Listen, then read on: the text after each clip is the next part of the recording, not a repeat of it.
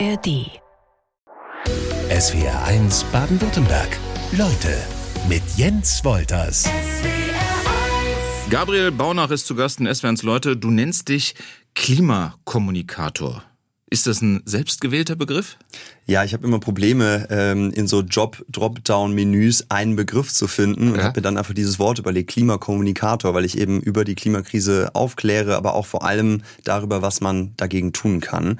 Und das mache ich eben in Podcast, äh, Buch, ähm, Schrift, Wort, Bild und so weiter. Und da ist dann dieser eine Berufs Begriff sozusagen ähm, entstanden. Und Klimaaufklärer klingt so besserwisserisch. Genau, ne? genau. Das ist so mit der erhobenen Zeigefinger von der Kanzel. Das, das fand ich jetzt nicht so einen guten Begriff. Klimakommunikator klingt so ganz äh, normal. Wie, wie kann ich mir deine, das stimmt, wie kann ich mir deine tägliche Arbeit vorstellen?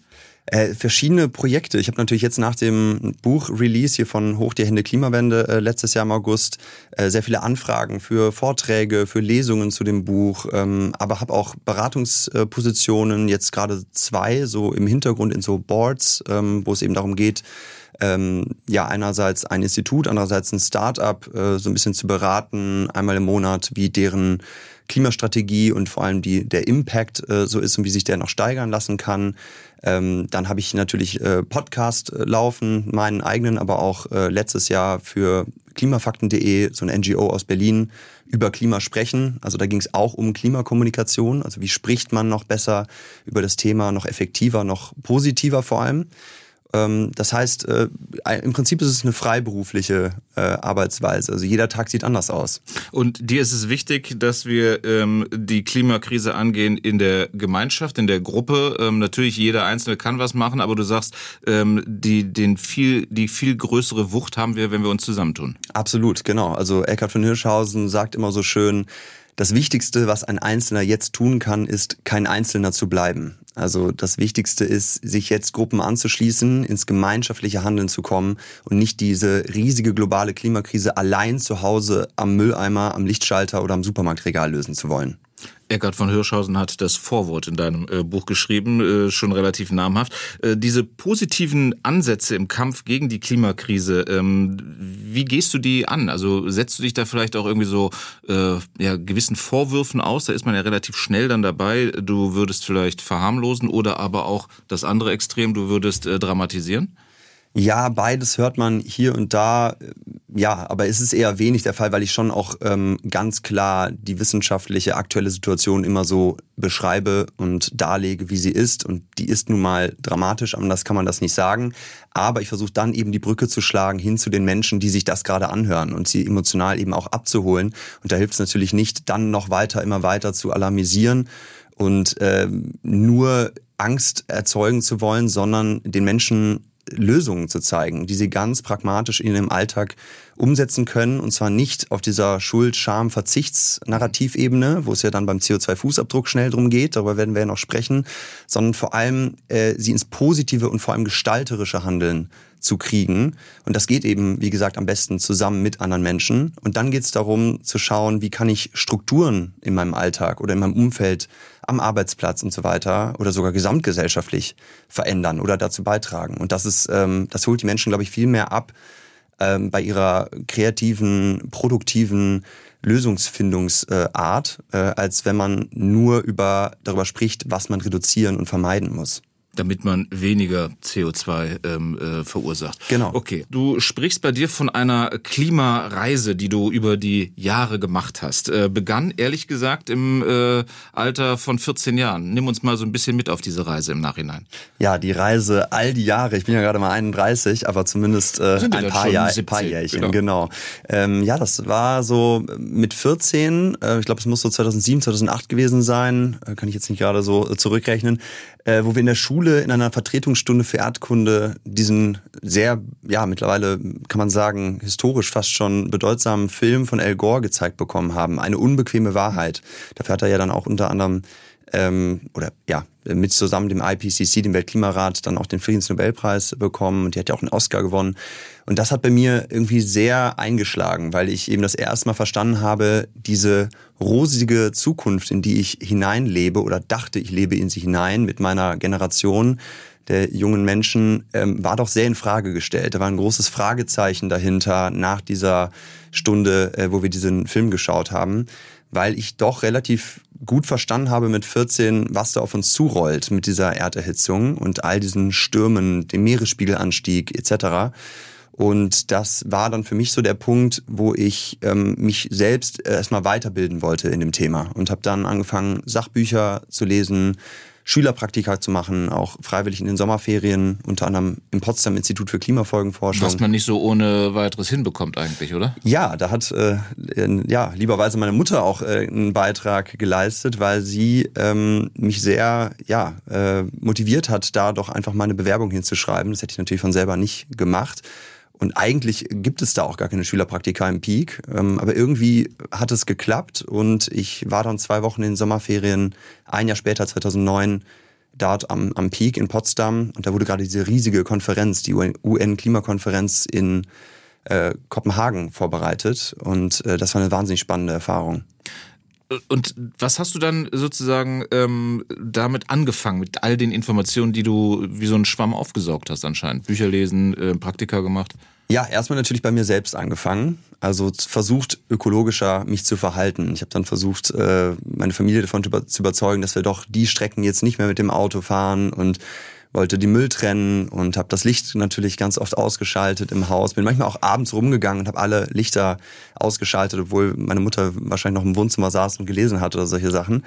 Ähm, aber ich habe, äh, sag ich mal, das Ausmaß dieses globale Ausmaß und auch die Dringlichkeit der Klimakrise damals noch nicht so verstanden. Ich habe gedacht, okay, irgendwie leiste ich hier so individuell meinen Beitrag, aber so im Großen und Ganzen werden das schon die Verantwortlichen wissen und auch handeln. Ich hatte also ein großes Grundvertrauen in die Verantwortlichen in Wirtschaft und Politik vor allem natürlich.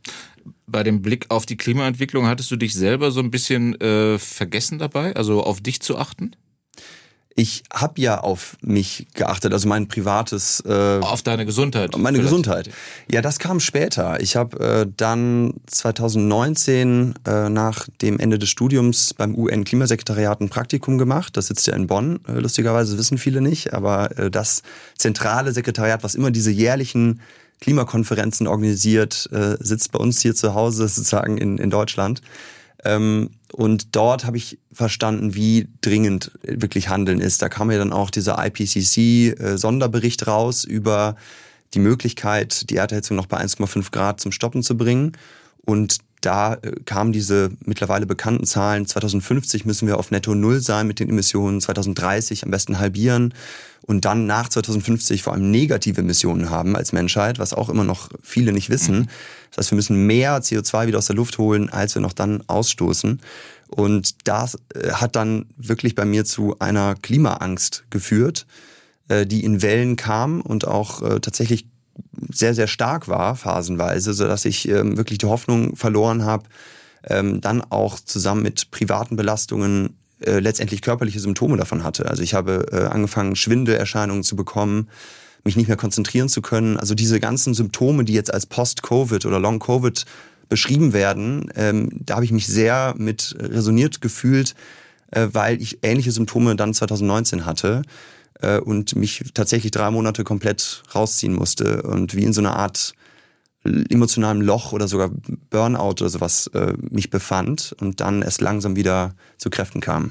Was ich ganz spannend finde, dass du ja wirklich einen, einen Blick dir angelegt hast, auch von beiden Seiten. Also als ähm, einzelne ähm, Person äh, sich der, der Klimakrise oder mit der Klimakrise auseinanderzusetzen, aber halt dann auch ähm, als Teil der, der Klimakonferenz in Madrid war es, äh, sozusagen auch von, auf, von verantwortlicher Seite darauf zu schauen. Was hat das dir nochmal zusätzlich gegeben? Genau. Und ich glaube, dass das letztendlich überhaupt dazu geführt hat, dass ich jetzt auch dieses Buch schreiben konnte, äh, weil ich ähm, ja in dem Buch auch versuche, versuche, die Synthese zu machen und jedem Einzelnen zu sagen, ja, man muss privat etwas tun, aber vor allem auch kollektiv, um zu diesen größeren Hebeln in Wirtschaft und Politik auch etwas beizutragen und da äh, eben Druck zu machen, damit sich auch die großen Zahnräder in der Weltwirtschaft bewegen. Ich habe extra nochmal für diese Ausgabe von SWRs Leute mit Gabriel Baunach meinen persönlichen CO2-Fußabdruck errechnen lassen. 10,66 Tonnen Kohlenstoffdioxid kamen dabei heraus, 1,7 Tonnen weniger als der durch, äh, deutsche Durchschnitt und 4,25 Tonnen mehr als der weltweite Durchschnitt. Mir wurde gratuliert, aber irgendwie äh, fühlte ich mich trotzdem relativ bescheiden, weil es gab daneben so eine Anzeige ähm, neben der Rechnung, ähm, bei meiner Lebensweise müsste die Menschheit noch zweieinhalb Welten oder Erden brauchen. Ähm, Gabriel, was fange ich mit den Zahlen eigentlich an? Ja, das ist erstmal sehr löblich und gut, dass äh, oh ja. du dir den CO2-Fußabdruck äh, mal durchgerechnet hast. Das machen ja nur die wenigsten ähm, weil man dann sieht, wo man erstmal im ersten Schritt privat bei sich im eigenen Leben ansetzen kann, um einen Beitrag zu leisten. Das sind ja Dinge, die irgendwo auch in unserer Entscheidungsgewalt liegen, weil ich kann jetzt nicht entscheiden, ob äh, Flüge teurer sind innerdeutsch als äh, ein Bahnticket. Das ist Sache der Politik. Aber ich kann ja entscheiden, ob ich morgens mit dem Rad zur Arbeit pendle und mich dann auch noch gesünder und fitter über die Zeit fühle oder ob ich äh, weniger Fleisch esse. Das sind ja Entscheidungen, die ich beeinflussen kann, weit mehr sogar. Ich kann sie ja bestimmen eigentlich.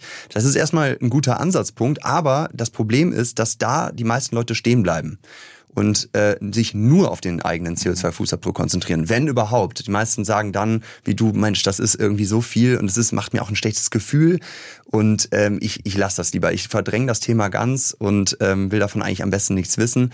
Ähm, das heißt, wir brauchen zum CO2-Fußabdruck einen, eine Ergänzung, ein ergänzendes Konzept und das ist eben der Handabdruck wo wir dann genau, da gehen wir, da gehen wir gleich, gleich noch, mal drauf, drauf zu. Genau. genau. Äh, bleiben wir mal kurz noch beim Fußabdruck, weil äh, in deinem Buch äh, Hoch die Hände Klimawende fand ich es ziemlich ähm, spannend zu lesen, wo der denn eigentlich herkommt. Wo kommt er her? Der CO2-Fußabdruck ja. kommt ursprünglich aus der Wissenschaft. ist einfach eine Methodik, um etwas als Metapher zu beschreiben, den CO2-Ausstoß, den wir mit unserer Lebensweise pro Jahr verursachen. Ähm, beworben wurde es dann aber ab 2004 von der britischen Erdöl-Company BP. Also richtig groß haben die das Ding gemacht. Richtig, die hatten eine mehrere hunderte Millionen US-Dollar teure Marketingkampagne zu der Zeit, wo sie sich auch umbenannt haben von British Petroleum in Beyond Petroleum, also über Erdöl hinaus. Und 20 Jahre später wissen wir, das ist äh, nichts als grüne heiße Luft gewesen oder man kann sagen die Erfindung des Klima-Greenwashings. Ähm, sie haben dann auch ihr Logo geändert, weg von diesem martialischen Schild hin zu einer freundlich anmutenden Sonnenblume, die wir jetzt kennen an den ganzen Tankstellen und so weiter. Und sie haben eben im Zuge dieser Werbekampagne ähm, dann auch den ersten CO2-Fußabdruckrechner der Welt installiert auf ihrer Website und dann auch massiv beworben und doppelseitige Anzeigen geschaltet in der New York Times, TV-Spots etc. Also sie haben wirklich viel, viel Geld und Zeit und über Jahre hinweg da reingesteckt, den CO2-Fußabdruck weltweit bekannt zu machen. Und jetzt äh, ist er in unseren Köpfen fest verankert und deswegen sprechen wir so viel über Flugscham, über äh, Autofahren, ja oder nein und zeigen mit dem Finger auf die Nachbarin, die noch fliegt und den Onkel, mhm. der zu viel Fleisch isst. Also wir sind total in diesen individualisierten Schuld, Scham und auch Scheinheiligkeitsdebatten verfangen. Und wir haben es ja wirklich ähm, relativ leicht angenommen. Also wenn ich daran denke, ähm, lange Urlaubsflüge im Sommer, ah, ich zahle da mal eine CO2-Ausgleichszahlung. Ähm, damit ist es ja nicht getan. Also die hilft ja null. Nee, äh, erstens äh, bringt wirklich dieses kleine Häkchen, ich sage jetzt mal bei irgendeinem Billigfluganbieter, jetzt CO2 äh, kompensieren mit irgendwie zwei Euro. Also das bringt wirklich gar nichts. Ähm, und selbst wenn man auf äh, ja, seriöseren oder seriöser aussehenden Anbietern sich CO2-Zertifikate kauft, zum Beispiel für Aufforstungsprojekte in Regenwäldern, dann ergeben auch mittlerweile ähm, Recherchen, zum Beispiel von der Zeit und dem Guardian letztes Jahr, dass ein Großteil dieser Zertifikate wirkungslos oder quasi wirkungslos ist. Ähm, das heißt, am Ende zählt eigentlich tatsächlich das, was man vermeidet im Privaten an CO2 aktiv. Also dieses Kompensieren ist wirklich eine schwierige Geschichte. Es ist eigentlich, wie gesagt, fast wirkungslos. Und im zweiten Schritt dann zusammenzukommen mit anderen Menschen und gemeinsam gestalterisch aktiv zu werden. Der ökologische Fußabdruck, der ist stark negativ behaftet und will jedem von uns, ehrlich gesagt, so den schwarzen Umweltpeter so ein bisschen zuschieben. Doch es geht auch positiv gegen die Klimakrise mit dem Handabdruck. Den hast du, Gabriel Baunach, Klimakommunikator, ist weiter zu Gast in SWR 1 Leute, schon eben so ein bisschen angerissen. Wer hat sich den Handabdruck einfallen lassen? Ja, der kommt ursprünglich aus Indien vom Center for Environment Education und wurde dann von der deutschen NGO German Watch sozusagen in den deutschsprachigen Raum importiert. Und da habe ich ihn dann auch aufgegriffen. Ich bin also nicht der Erfinder des Handabdrucks, sondern äh, kommuniziere ihn immer nur sehr gerne, weil er eben so sehr empowered. Also äh, da gibt's, glaube ich, gar keine so gute deutsche Übersetzung für. Also er, er bestärkt uns, er ermächtigt uns als Menschen, nicht nur uns als passive KonsumentInnen des Wirtschaftssystems äh, zu sehen und über unseren Konsum irgendwie zu versuchen, die Welt äh, weniger schlecht zu machen, sondern ähm, er, er bestärkt uns eigentlich als aktive BürgerInnen zusammenzukommen, gemeinschaftlich die Strukturen zu verändern, sodass die Welt besser wird. Konkret gesagt, der Handabdruck, der Klimahandabdruck ist die Summe aller CO2-Fußabdrücke meiner Mitmenschen, die sich reduzieren, indem ich etwas tue. Also ich nehme die anderen Menschen mit, ich äh, weite meine Perspektive über meinen privaten Konsumtellerrand hinaus und frage mich, wie kann ich zum Multiplikator oder zur Multiplikatorin für klimafreundliches Verhalten werden? Und das geht natürlich am einfachsten, indem ich Strukturen so verändere, dass klimafreundliches Verhalten ermöglicht wird erstmal. Also dass äh, es eine Bahnstrecke von München nach Hamburg gibt, dann muss ich nicht unbedingt ins Flugzeug steigen. Dann muss aber auch noch äh, das Ganze möglichst bequem sein. Die Bahn muss fahren, muss pünktlich sein und auch einigermaßen bequem. Und dann muss das Ganze im Idealfall nicht viel teurer oder sogar bestenfalls günstiger sein. Und da hakt es ja, wo wir jetzt bei dem Beispiel sind, zum Beispiel beim Fliegen und beim Bahnfahren immer noch. Ähm, und es muss sozial attraktiv sein. Es muss cool sein, sozusagen sich klimafreundlich zu verhalten. Und auch da ist es in manchen äh, sozialen Kontexten manchmal noch so ein bisschen, wird man belächelt, ein bisschen so schief beäugt, wenn man dann irgendwie seine Veggie-Wurst äh, beim Sommergrillen zum Beispiel neben die Nürnberger legt. Ne? Äh, also da sehen wir schon so ein paar Knackpunkte, wo man mit dem Handabdruck ansetzen kann, um es für möglichst viele Menschen einfacher zu machen, sich klimafreundlich zu verhalten. Also der Handabdruck soll uns animieren, in der Gruppe etwas zu, zu schaffen. Ganz also genau. wenn ich alleine vegetarisch esse in Zukunft, ist das schön, aber wenn ich meine Betriebskantine dazu bekomme, ähm, ausschließlich vegetarisches Essen anzubieten oder häufiger, äh, dann ist das ein deutlich größerer Schritt. So eine Gruppe ist ja zum Beispiel auch die letzte Generation, oder? Ja, äh, ja, das ist auch eine Gruppe, klar. Äh, was jetzt genau deren Handabdruck ist und äh, wie man den berechnen würde, das weiß ich jetzt nicht so genau, aber es ist zumindest eine, eine der Möglichkeiten, ja. Aber du kannst uns ja trotzdem mal ein paar Beispiele noch geben, ähm, äh, weil die, die Frustration oder das ist ja, der ökologische Handabdruck geht gegen die Frustration des Fußabdrucks so ein bisschen vor. Wie kann ich das tatsächlich angehen? Eins, ein Beispiel habe ich gerade schon genannt im Unternehmen, aber es sind ja noch, was weiß ich, die Bio-Tonne einführen in meinem Mehrfamilienhaus, wenn es die noch nicht gibt, ähm, ist genau. im ganz Kleinen schon mal gedacht. Ja, genau. Und da gibt es verschiedene sozusagen Wirkungsebenen. Man kann im Mehrfamilienhaus ansetzen, in der Nachbarschaft, sich dafür einsetzen, dass ein neuer, Radweg äh, gebaut wird in der eigenen Straße, sodass viel mehr Menschen das Rad benutzen werden. Äh, man kann sich in Freizeitvereinen engagieren, äh, damit im Fußballverein eine PV-Anlage aufs Stadionhallendach oder die Umkleide gebaut wird. Äh, man kann spenden an klassische Umwelt-NGOs, aber auch an Aktivismusgruppen. Man kann generell, wo wir beim Thema Geld sind, die eigene Geldanlage dafür nutzen, seinen Handabdruck zu vergrößern. Denn die Banken und Versicherer, die unsere Beiträge unter unseren Kontostand ähm, irgendwo in der Welt anlegen, die bewirken ja mit dieser Geldanlage auch irgendwo etwas. Und das kann dazu führen, dass über Umwege irgendwo eine neue Ölpipeline gebaut wird oder finanziert wird oder ein neues Solarkraftwerk. Und wenn man das ausschließen will, dass fossile Projekte weiterhin finanziert werden, muss man zu einer oder sollte man zu einer sozial-ökologischen Bank wechseln beispielsweise. Das ist relativ schnell gemacht und kann man auch selber bestimmen. Äh, dann gibt's aber auch etwas abstraktere Formen. Äh, du hast den Aktivismus schon angesprochen. Das ist natürlich dann in der politischen Sphäre sich einzusetzen, demonstrieren zu gehen, Petitionen zu starten, zu unterschreiben, sich ganz direkt politisch eventuell sogar äh, zu engagieren oder aufstellen zu lassen, eine Partei beizutreten und so weiter und so fort. Der Buchtitel klingt nach Party, ist aber alles andere als das, ist nämlich ernst. Hoch die Hände Klimawende. Es war 1 Leute-Gast Gabriel Baunach hat das Buch geschrieben. Ähm, warum hast du gedacht, das Buch fehlt noch? weil die anderen Klimabücher entweder nur den Ernst der Lage schildern, da hat man dann diese brennende Welt auf dem Cover, oder ähm, eben so ratgebermäßig sagen, wie man jetzt durch Plastik sparen und Mülltrennung und Licht ausschalten noch ein paar Gramm mehr CO2 sparen kann. Und da braucht es äh, meiner Meinung nach eben ein solches Buch, was die Menschen in ihrer gestalterischen Natur, was sie Positives zur Lösung beitragen können, abholt und äh, eben nicht nur mit dem erhobenen Zeigefinger kommuniziert. Heißt es dann auch, dass, also du willst uns ja zu Multiplikatoren sozusagen machen, ähm, dass die Zeit der Ausrede, tja, ich kann ja alleine sowieso nichts ausrichten, äh, die ist dann vorbei? Ich glaube, das ist die Gefahr, wenn man das Buch liest, dass man dann sich nicht mehr zurücklegen kann und sagen kann, ja, wir allein können ja die Welt nicht retten und äh, ich allein schon gar nicht, sondern dass man, glaube ich, motiviert, positiv aus dem Buch rausgeht, das ist zumindest meine Hoffnung und auch das Feedback der ersten LeserInnen, ähm, und dann äh, sich überlegt, ja, wo ist mein Anknüpfungspunkt? Wo sind meine persönlichen ich einen Hebel? Habe ich äh, vielleicht Kontakte, die ein bisschen mehr bewegen können als ich? Habe ich vielleicht ein bisschen Geld übrig, was ich spenden kann? Kann ich generell zu einer Bank wechseln? Ähm, wo kann ich vielleicht Klimaklagen unterstützen? Das ist ja auch ein ziemlich scharfes Schwert, was gerade die Regierung so ein bisschen vor sich hertreibt mhm. und so weiter. Also ähm, ich glaube, man kommt durch das Buch ins Grübeln darüber, wie man mehr bewirken kann als nur allein zu Hause.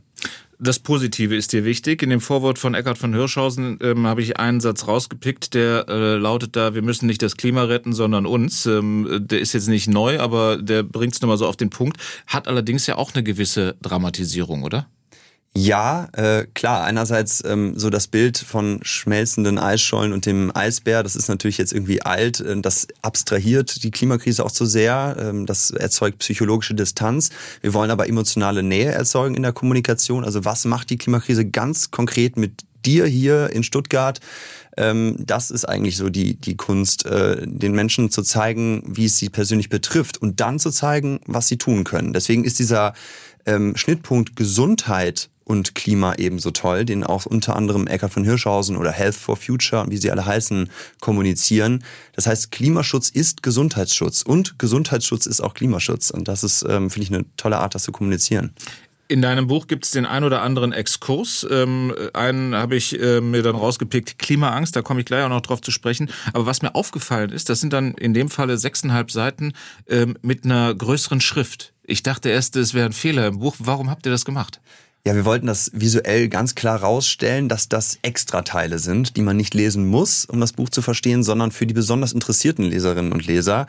Ähm, und wir wollten es ein bisschen äh, größer stellen. Ich glaube, das war der Hintergedanke des Verlags, damit es einfach ein bisschen einfacher zu lesen ist, weil größere Schrift liest man schneller so weg. Kann ich bestätigen, hat bei mir funktioniert und ich ja, habe es intensiv gelesen. Also dieses, äh, diesen Exkurs Klimaangst, lass mich darauf eingehen. Wie groß ist deine Klimaangst? Ja, die war eine Zeit lang sehr groß. 2019 war das so ungefähr. Als du aber dann auch gesundheitliche Probleme genau, dadurch da habe ich auch sogar wirklich körperliche Symptome. Es lag jetzt nicht nur am Klima, auch an privaten Dingen, aber äh, sie ist immer noch da in Wellen. Und vor allem, wenn es mir nicht so gut geht, wenn ich nicht so gut für mich sorge, das heißt, ich habe schlecht geschlafen, ich habe Hunger, ich äh, bin gestresst, keine Ahnung, dann kommt die eher durch. Und wenn ich für mich sorge und äh, ich morgens meditiert habe und irgendwie vielleicht auch mal draußen war und äh, gut gegessen habe und gut geschlafen habe und so weiter und mich auch positiv irgendwie aufgeladen habe an, an positiven Nachrichten, die es ja auch gibt beim Klimaschutz, dann kommt die nicht so gut durch. Das heißt, es ist immer so ein bisschen so eine Art Temperaturregel, Thermostat quasi für mein eigenes Wohlbefinden. Und so nehme ich es mittlerweile auch an. Ich habe mal eine Meldung aus unseren Nachrichten von heute mitgebracht. Ähm, auf dem Schwarzwaldberg Blauen äh, werden erstmal noch keine Windräder gebaut. Ähm, es gab einen Bürgerentscheid und 56 Prozent der Menschen haben sich gegen den Bau von drei Windrädern ähm, ähm, gewehrt. Was ist das für dich als äh, jemand, dem das Klima ähm, am Herzen liegt, was uns allen am Herzen liegen sollte, für ein Zeichen? Erstmal finde ich es gut, dass es äh, überhaupt Bürgerentscheide gibt in solchen Fragen, äh, weil ähm, ich glaube, wir brauchen noch mehr Demokratie, um die Menschen mitzunehmen in dieser Transformation. Es ist ja nicht einfach nur mit einem Lockdown getan wie in der Corona-Pandemie, so top-down, jetzt machen wir mal kurz äh, äh, Vollregierung und dann müssen alle folgen, sondern wir sind ja in einer jahrzehntelangen Transformation. Das heißt, es ist schon mal gut, dass es diesen Bürgerentscheid überhaupt gab. Und da muss man sich natürlich angucken, wie war der überhaupt ausgestaltet und äh, wie sehr wurde da wirklich von Anfang an kommuniziert, wurden die Menschen wirklich mitgenommen? In der Planung auch, ähm, ja, wie groß waren diese Windräder? Und wer profitierte am Ende ähm, von diesem Projekt? Wurde vielleicht der Strom dann günstiger für die Leute hier vor Ort oder hat letztendlich irgendein Unternehmen davon profitiert? Das muss man sich genau angucken natürlich bei solchen Entscheidungen. Aber grundsätzlich finde ich das gut, dass sowas äh, entschieden wird. Und das zeigt ja auch, welche Kraft und welche Macht letztendlich ähm, in unseren Händen liegt, wenn wir als Gemeinschaft zusammenkommen und gefragt werden oder sogar unsere Stimme einfordern. Äh, in Paris wurde gerade gefragt, ähm, ja, wie, wie das mit den Parkgebühren ist bei verschiedenen großen Autos, die natürlich mehr oder weniger Platz einnehmen. Und jetzt müssen SUVs mehr Parkgebühren zahlen. Dazu kann man stehen, wie man will, aber es ist äh, die Mehrheitsmeinung gewesen in Paris. In Berlin gibt es jetzt bald einen Baumentscheid, ne, ob mehr Bäume in Berlin äh, gepflanzt werden sollen. Erstens natürlich für Klimaschutz, andererseits aber auch für mehr Kälte und, und Kühlung und Schatten mhm. in der Stadt. Also auch da Anpassungsmaßnahmen für die Klimaerhitzung. Ähm, und das finde ich, finde ich super, wenn Menschen äh, wirklich vor Ort gefragt werden, wie sie ihre Stadt gestalten wollen, um in eine klimaresiliente Zukunft zu kommen. Ist für dich ein Bürgerentscheid, ähm, der du darauf aus bist, dass wir das in der, in der, in der Gruppe noch ähm, mehr angehen, uns gegen die Klimakrise zu stemmen? ist der, so ein Bürgerentscheid Entscheid für dich so das, äh, das Höchste, äh, was man erreichen kann, wenn es darum geht? Wenn das gut äh, von Anfang an geplant wurde äh, und auch die Menschen gut aufgeklärt wurden, finde ich ja. Ich finde ähm, auch noch sehr, sehr interessant Bürgerräte, Bürgerinnenräte. Da hatten wir ja einen, ähm, so einen symbolischen 2021 hier in Deutschland. Und wenn man da sich anguckt, wozu die Menschen repräsentativ, also wie ein kleines Mini-Deutschland, was da zusammenkam, mit verschiedensten Hintergründen, wozu die Menschen in der Lage sind, einen Konsens zu finden mehrheitlich, das ist wirklich erstaunlich. Also es sind wahnsinnig ambitionierte Klimaschutzmaßnahmen, die dort eine Mehrheit gefunden haben. Aber das braucht natürlich etwas Moderation, auch äh, etwas Fakteninputs von Expertinnen dann, äh, mehrere Treffen ähm, und dann, wenn die Menschen sich gehört fühlen, aufgeklärt fühlen äh, und mitdiskutieren konnten, dann sind sie bereit, auch ambitionierten Klimaschutz mitzutragen. Das zeigen äh, auch Bürgerinnenräte weltweit immer wieder. Das heißt, wir brauchen eigentlich mehr Demokratie, um diese Klimakrise zu schaffen, wäre meine These.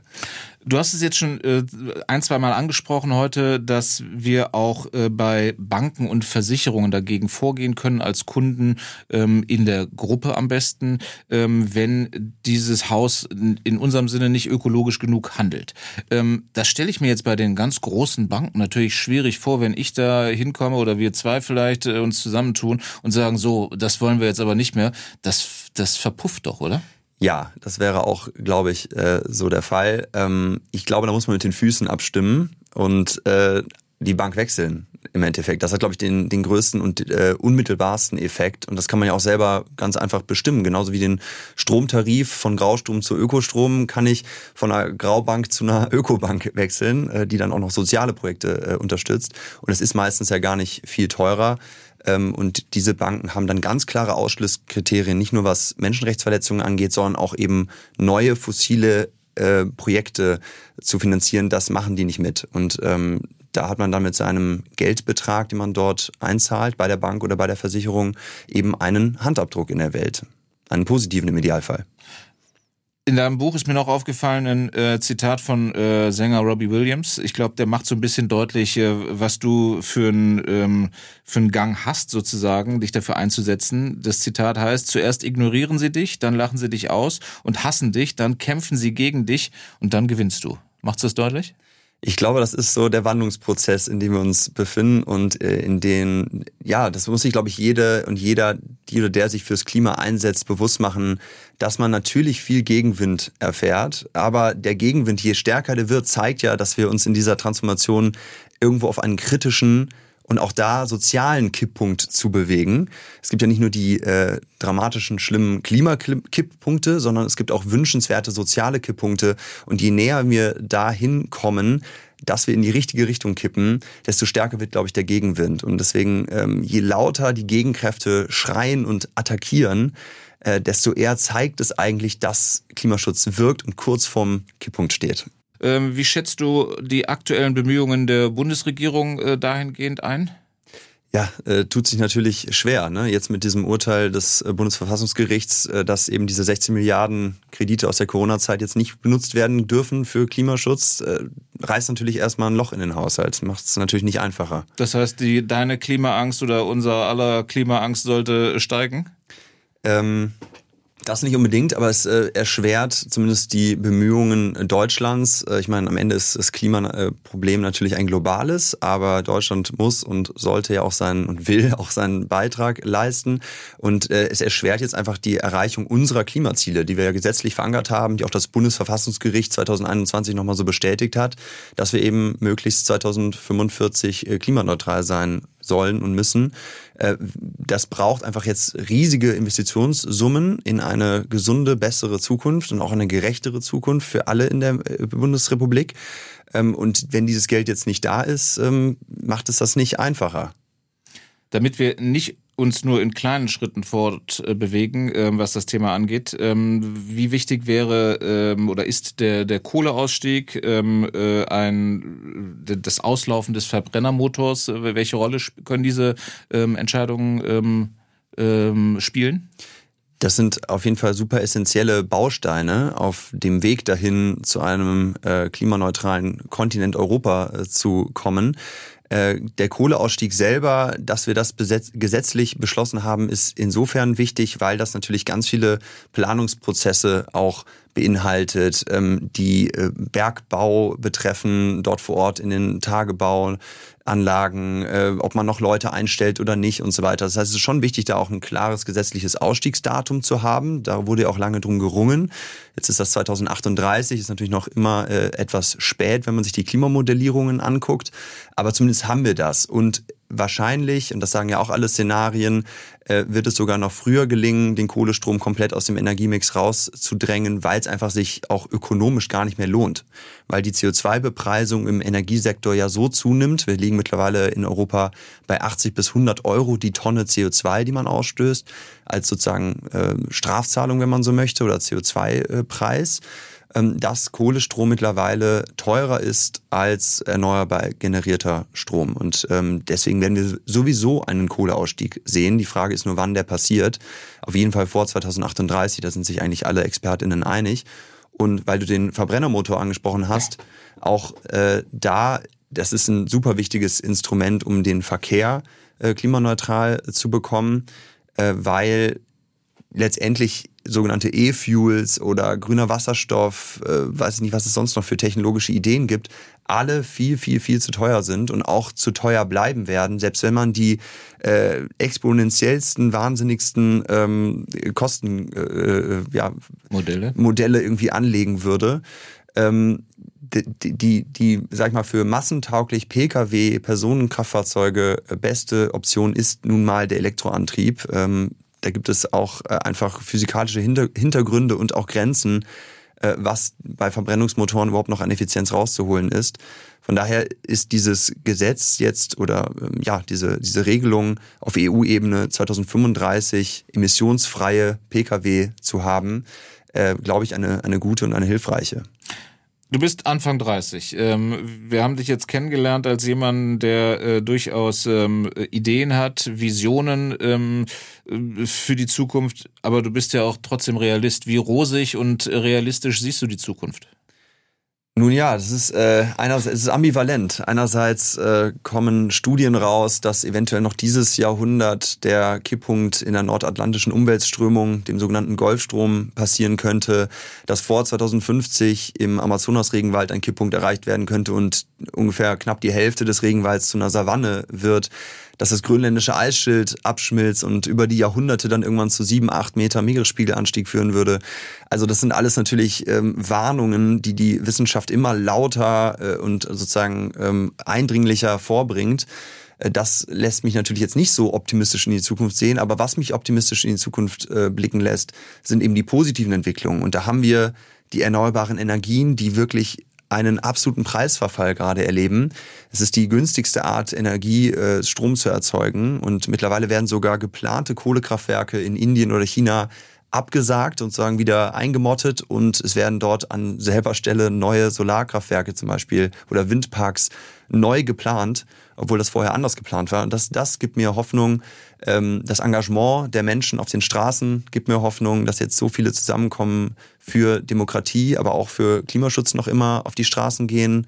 Äh, bei den weltweiten Klimastreiks von Fridays for Future zum Beispiel.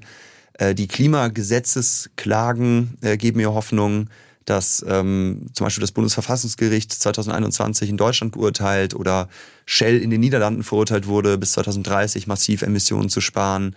Solche Gerichtsurteile sind wirklich bahnbrechend teilweise und drängen auch die Regierungen zu mehr Klimaschutz. Und äh, was mich auch noch hoffnungsvoll stimmt immer wieder, ist das eigene Tun. Und das ist, glaube ich, die wichtigste Botschaft. Äh, Hoffnung entsteht durch Handeln und nicht andersrum. Das Thema bewegt die SW1-Hörerinnen und Hörer. Ich gebe dir ein bisschen was mit an die Hand, was reinkam während der Sendung. Ähm, von Unbekannt hier schon mal. Ich glaube, das ist allerdings äh, keine Absicht. Hallo zusammen. Warum muss ich ein schlechtes Gewissen haben, wenn ich mit dem Flugzeug zum Urlaubsort reise? Einmal im Jahr. Der Flieger fliegt auch ohne mich. Unsere Politiker fliegen innerhalb von sechs Monaten fünfmal nach Israel. Da sollte man ansetzen. Aber ich glaube nicht, dass die da äh, aktuell zum Urlaub machen hinfliegen. Aber da sind wir ja genau an dem Punkt. Ähm, der Flieger fliegt auch äh, ohne mich. Wenn allerdings mehr darauf verzichten, die lange Urlaubsreise mit dem Flieger anzugehen, dann äh, ähm, kann man vielleicht schon was erreichen, ne? Ja, absolut. Es gibt ja immer noch so absurde Strecken innerdeutsch äh, wie äh, Köln, äh, München oder äh, solche äh, Strecken, die mit dem Flugzeug angeboten werden. Und wenn da einfach genug Menschen nicht mehr mitmachen, und das erleben wir ja gerade zum Beispiel bei veganen oder vegetarischen Alternativen, die im Supermarkt und Bistros angeboten werden, das ist ja wirklich die KonsumentInnenmacht sozusagen, die da kollektiv zusammenkommt und einfach neue Alternativen fordert, beziehungsweise die alten nicht mehr so viel benutzt. Und das können wir auch in der Mobilität bewirken. Absolut. Rolf, SW1-Hörer, hat sich gemeldet aus dem Enzkreis. Ökologischer Fuß- oder Handabdruck, egal wie man das nennt. Es muss jeder Einzelne was tun, das ist klar. Nur die Politik oder nur die Wirtschaft kann die Klimaerwärmung nicht ändern. Äh, ja, stimme ich zu, würde ich so unterschreiben und habe ich auch nie anders behauptet, weil es ist schon wichtig, den eigenen CO2-Fußabdruck zu reduzieren, aber bitte bei den größten Hebeln, bei den Big Points und sich nicht so im Konsum klein klein jetzt zu verlieren, ob es die Shampoo-Flasche ohne Mikroplastik oder die mit dem XY-Siegel jetzt die bessere ist. Also die Aufmerksamkeit und Zeit lieber in den eigenen Handabdruck investieren. Das ist effektiver. Und das ist ja auch schon im Supermarkt, äh, bevor ich dann sozusagen alle Etiketten durchgewälzt habe, da wäre dann zum Beispiel äh, Transparenz und äh, Ehrlichkeit der Unternehmen schon viel wert, oder? Genau. Und auch eine ökologische Bepreisung. Also wir zahlen ja oft gar nicht die echten wahren Preise, sondern die Preise, die wir zahlen, zum Beispiel bei Fleisch oder auch dem Fliegen, werden subventioniert von unseren Kindern oder auch jetzt schon von Menschen im globalen Süden. Peter Berger aus Heidelberg schreibt, Hallo, warum wird nicht endlich mal die Hauptursache für die CO2-Zunahme angesprochen, die Zunahme der Weltbevölkerung, nämlich 8 Milliarden Menschen produzieren allein durch Atmung 8 Milliarden Tonnen CO2 pro Jahr. Dazu kommen die Milliarden über die persönlichen Fußabdrücke.